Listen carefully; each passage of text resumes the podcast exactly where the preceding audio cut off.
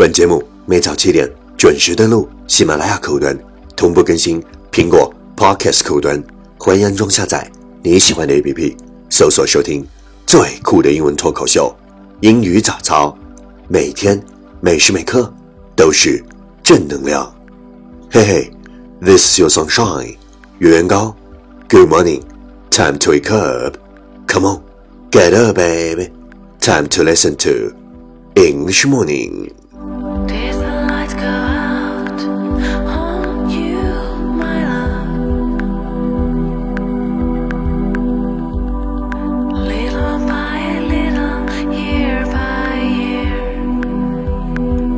Wow, you're listening on Rankings Talk Show from Yuan Gao's original and special radio program.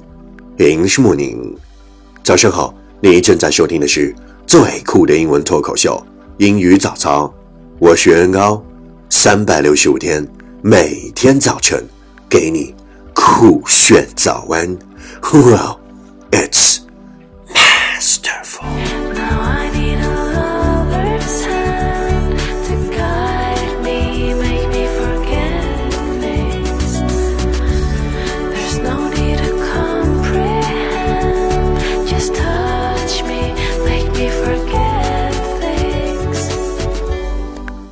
Hey, do you still remember what we talked about yesterday?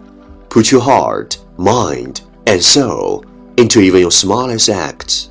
That's the secret of success. Put your heart, mind, and soul into even your smallest acts. That's the secret of success.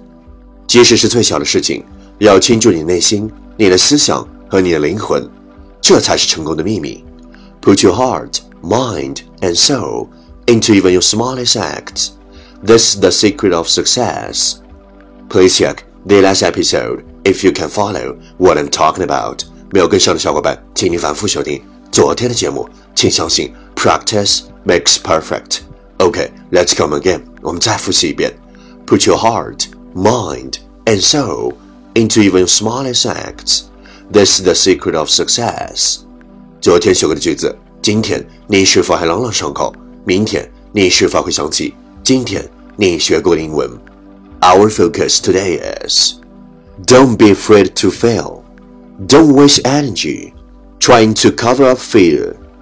Learn from your failures and go on to the next challenge. It's okay to fail. If you're not failing, you're not growing. Don't be afraid to fail. Don't waste energy trying to cover up fear. Learn from your failures and go on to the next challenge. It's okay to fail. If you're not failing, you're not growing. 别害怕失败，别掩饰失败，从中吸取教训，接受下一个挑战。失败让你成长。Don't be afraid to fail. Don't waste energy trying to cover up failure. Learn from your failures and go on to the next challenge. It's okay to fail. If you're not failing, you're not growing. Keywords 单词跟我读，afraid, a f r a i d, afraid 害怕，energy, e n e r g y, energy 能量，challenge, c h a l l e n g e, challenge 挑战，growing, g r o w i n g, growing 成长。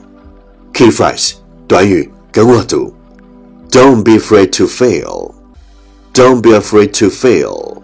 别害怕失败。Trying to cover a failure.